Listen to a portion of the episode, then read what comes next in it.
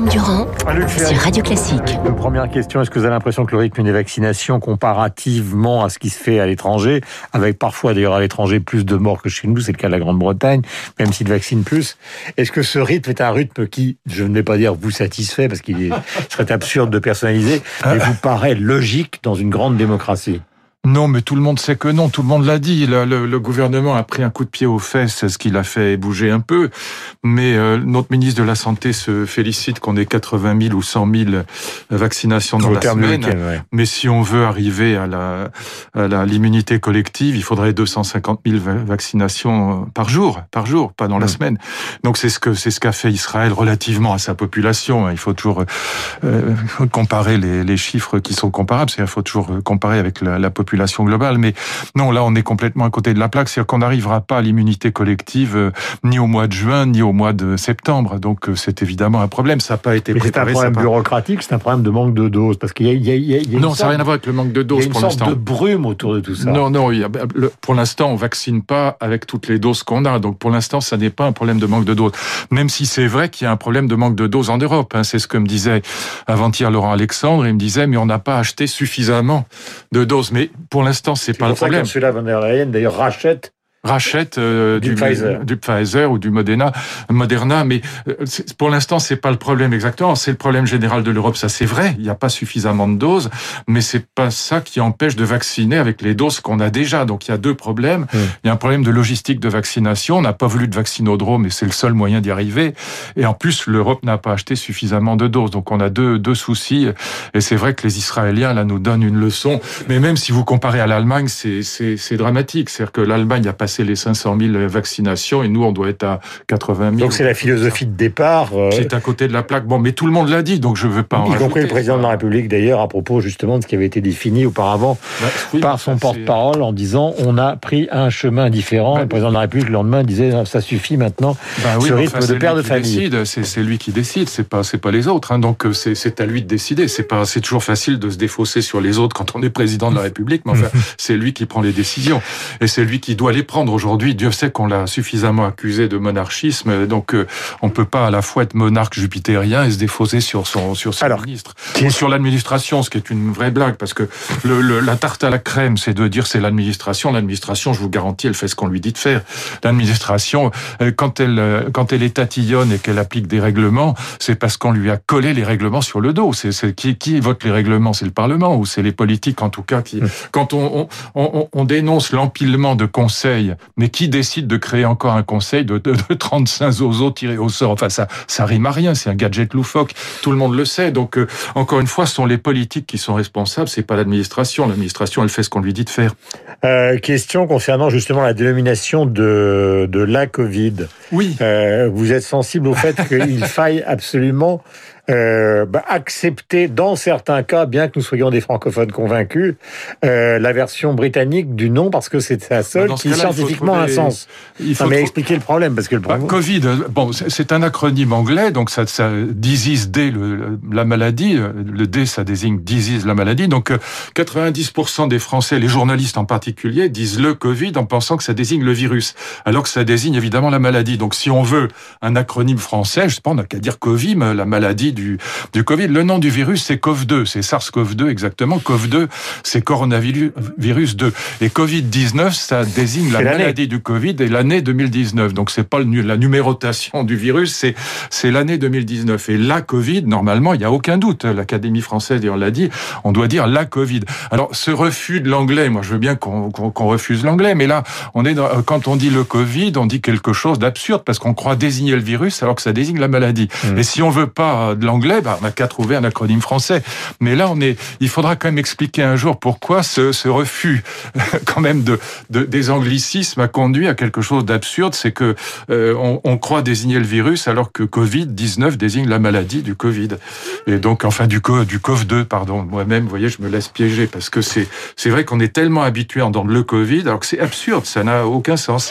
Un documentaire diffusé ce soir sur LCP à 20h30, réalisé par notre consoeur et amie Cécile Cordunet des échos sur les grands débats politiques et elle revient notamment sur le débat Marine Le Pen Emmanuel Macron de 2017 ah et Marine Le Pen quelle interview a posteriori dit j'ai été trop offensive j'assume je ne me cherche aucune excuse. Est-ce que vous considérez qu'on est parti pour rebelote c'est-à-dire la même version puisque en fait se jouent deux parties, la lutte de la société contre la Covid et en même temps justement euh, la bataille politique qui se déroule en sourdine.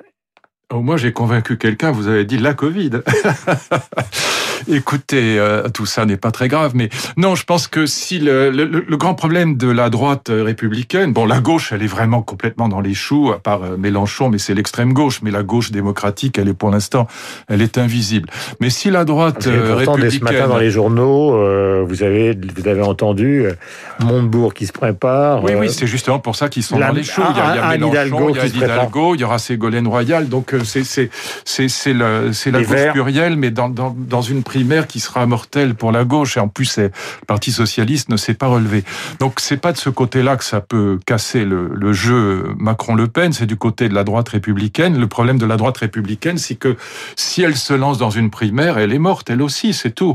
Donc il faut soit que les LR acceptent Xavier Bertrand ou, ou qui disent euh, c'est un autre, peu importe lequel, mais il faut que la droite se mette d'accord sur un nom. Si elle rejoue la primaire, euh, elle se divise et elle perdra. Donc le seul moyen de casser ce, ce, ce nouveau, enfin ce remake, c'est pardon pour l'anglicisme, ce, ce, retour du, du, du, scénario Le Pen-Macron, c'est mhm. que la droite républicaine présente un candidat et pour l'instant celui qui manifestement est, est en tête. Mais son problème, c'est qu'il fait pas partie des LR, il est pas membre du parti, c'est Xavier Bertrand. Voilà. donc pour l'instant, semble-t-il, d'après l'article qui est celui de l'opinion ce matin, essaye justement de refaire risette au LR qu'il a bah, quitté pour évidemment, évidemment être adoubé par eux le moment Évidemment. Donc il faut un candidat, un candidat unique à la droite républicaine. Et s'il y a un candidat unique, moi je pense qu'il il cassera ce, ce, ce, ce, ce jeu euh, Macron-Le Pen et qu'il a une très très grande chance de passer devant Macron. Pas devant Le Pen, hein, malheureusement, il passera pas devant Le Pen, mais il passera devant Macron. Oui.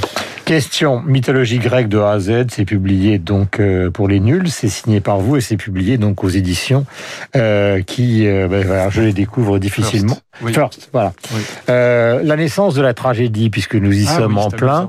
Euh, je ne sais pas si c'est amusant, mais ah en tout cas, puisqu'on parle beaucoup de ce mot à propos de ce qui nous arrive, d'où vient ce concept de la mythologie et donc de la ah, pensée occidentale de tragédie. D'abord, euh, tragédie en grec, ça veut dire le chant du bouc. Très curieux. Donc c'était, en vérité, on pense que c'était un hommage à, à, Dionysos, Dionysos dont le, le, le thias, comme on l'appelle en grec, le cortège était, était notamment composé de satyres qui avaient l'apparence, ils avaient des, des composantes dans leur corps du bouc, évidemment. Et donc euh, le chant du bouc, c'est cette tragédie. Elle, alors ce que Jean-Pierre Vernant a très très bien montré, c'est que c'est un, un, genre, oui, un, un immense helléniste et à mon avis le plus le plus intelligent sur cette mythologie. Et grand résistant le plus vraiment le plus perspicace et le plus philosophe aussi sur l'interprétation de la mythologie. Moi, c'est mon maître en la matière. J'aime bien rendre hommage à ceux qui m'ont fait comprendre des choses. Et donc, euh, ce qu'il explique très bien, c'est que très très curieusement, la tragédie est un genre qui n'existe que pendant 80 ans et nulle part ailleurs qu'à Athènes. Et il y a très très peu de tragédies. Les trois qu'on a gardés, c'est Échille, Euripide et Sophocle, évidemment. La plus belle pièce à mes yeux, c'est l'Antigone de Sophocle. Mais, il y en a d'autres magnifiques, le Prométhée d'Échille. Mais voilà. Et on a, on a pourquoi 80 ans et rien d'autre? Et c'est une, une scénographie extraordinairement spécial, avec un coryphée, un chef de chœur, avec euh, c'était payé par les, les, les, les bourgeois d'Athènes, si je puis dire, ou les aristocrates plus exactement d'Athènes, par les gens riches d'Athènes, pour que le peuple y participe. Et il y avait des dizaines de milliers de, mhm. du peuple qui assistait à ces tragédies. Pourquoi juste 80 ans? Parce qu'en fait, le thème de la tragédie, et vous le voyez dans dans la dans, dans l'histoire d'Oedipe, euh, dont Antigone est la fille. Hein, donc Antigone, c'est simplement, si je puis dire, c'est la, la queue de l'histoire si je puis dire. C'est la fin de l'histoire d'Édipe. Mais c'est le thème majeur de la tragédie, c'est au fond un thème qui sera repris par la philosophie, et c'est ça qui mettra fin à la tragédie. C'est dans nos vies, quelle est la part de liberté, quelle est la part de destin. Dans l'histoire d'Édipe, Édipe est un type bien, c'est un très bon roi, il va être un excellent roi de Thèbes, c'est un homme de très grande qualité, c'est un homme moral, mais il va épouser sa mère Jocaste et tuer son père Laër sans, sans l'avoir voulu. Il sait pas que c'est son père et il sait pas que c'est sa mère. Et donc il y a une part de ce que les Grecs appellent le destin, c'est de fatalité, si vous voulez, qui mhm. dépend pas du tout de la liberté humaine. Et, permet... et, et en même temps, il y a une part de liberté dans nos vies. Et quand, juste je termine avec ça, quand la philosophie va s'emparer, notamment chez Aristote, de cette question de la liberté, chez Aristote et Platon, la, la, tragédie, le théâtre va disparaître parce qu'il va être en quelque sorte repris par la philosophie qui va thématiser cette problématique. Et à partir de quand, Luc, tout ça bascule j'allais pas dire dans un lieu commun, mais dans une conception générale et usuelle quotidienne de la société, nous vivons une tragédie.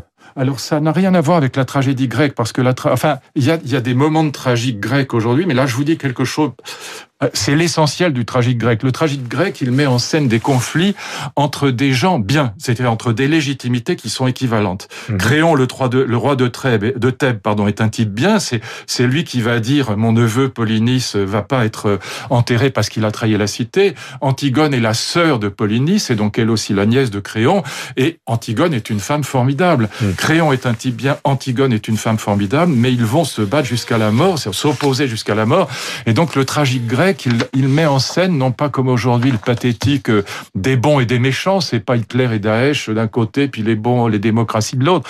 Non, c'est ça oppose des, légitimités équivalentes, des gens bien entre eux. Et au fond, ce sont des conflits euh, qui, qui nous parlent. Euh, juste un mot là-dessus. si j'étais ukrainien de l'Est, je serais pro-Poutine ou pro-russe. En tout cas, si j'étais un, Polonais de la place Maïdan, ou en tout cas un Ukrainien proche des Polonais, je serais pour l'OTAN. Et donc, si j'étais palestinien, probablement je, je, serais contre Israël. Et si j'avais 15 ans, euh, je serais israélien, je serais contre les Arabes. Et donc, on, on a là, euh, voilà, quelque chose de tragique au sens grec. Mais ça n'a rien à voir avec le, le tragique moderne. Je voudrais qu'on réécoute, puisque nous l'avons euh, fait écouter simplement juste après le journal de 7h30, les déclarations de celui qui fout le gouverneur de Californie. C'est pour ça que je parle oui, de mais il n'importe quoi. Attendez, il compare la nuit de cristal, c'est une ânerie sans nom. Ça n'a rien à voir avec la nuit de cristal. qu'on l'écoute. Oui, on l'a entendu 100 fois déjà. Ça n'a aucun rapport avec la nuit de cristal. Il dit une bêtise. Aucun Schwarzenegger, le voici. J'ai grandi en Autriche, un pays marqué par la journée de cristal en 1938. Mercredi a été la journée de cristal, ici, aux États-Unis. En grandissant, j'ai vécu entouré d'hommes brisés qui buvaient pour oublier leur culpabilité d'avoir participé au pire régime de l'histoire. Tous n'étaient pas nazis, mais suivaient le mouvement petit à petit. Je ne l'ai jamais dit, mais mon père aussi rentrait ivre une ou deux fois par semaine. Il criait, il nous battait, il faisait peur à ma mère. Voilà donc ces déclarations de Schwarzenegger. Ça n'a aucun rapport avec la situation américaine. C'est pas d'abord Trump est pas nazi. C'est un, c'est un homme narcissique et cinglé, délirant dans, le narcissisme, mais, mais il n'est pas nazi. Et ce qui s'est passé euh, n'a rien à voir avec le nazisme, euh, y compris la marche sur le Capitole. La vérité de cette histoire, c'est que Trump ne pouvait pas à la fois dire euh, en vérité, c'est moi qui ai été élu, Joe Biden et les démocrates m'ont volé l'élection, sans faire quelque chose de, de, de, massif, de visible, cette marche sur le Capitole à laquelle il a appelé. oui, pour, je parle d'une, il parle d'une, il dit c'est pas un coup c'est une profanation de la démocratie américaine. Oui, c'est une profanation. C'est pas un coup d'État. Trump sait très bien qu'on peut pas faire de coup d'État. Mais en revanche, il pouvait pas à la fois dire on m'a volé l'élection et ne rien faire. Et quel est l'enjeu de cette affaire? L'enjeu, il est perso parce que cet homme est d'un orgueil fanatique. Il veut montrer qu'il a pas perdu. Ça, c'est le côté perso. Puis la deuxième chose, c'est que on oublie souvent qu'il y a 74 millions d'Américains qui ont voté pour lui et il veut en récupérer une partie, tout simplement. Il mm. pense à la, au prochain coup.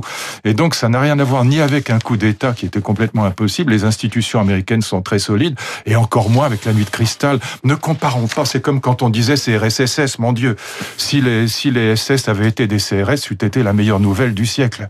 Et il est 8h57, c'était Luc Ferry comme tous les lundis sur l'antenne de Radio Classique. Merci, le livre s'appelle La mythologie grecque de A à Z, First Edition, et c'est donc euh, l'un de vos nombreux ouvrages.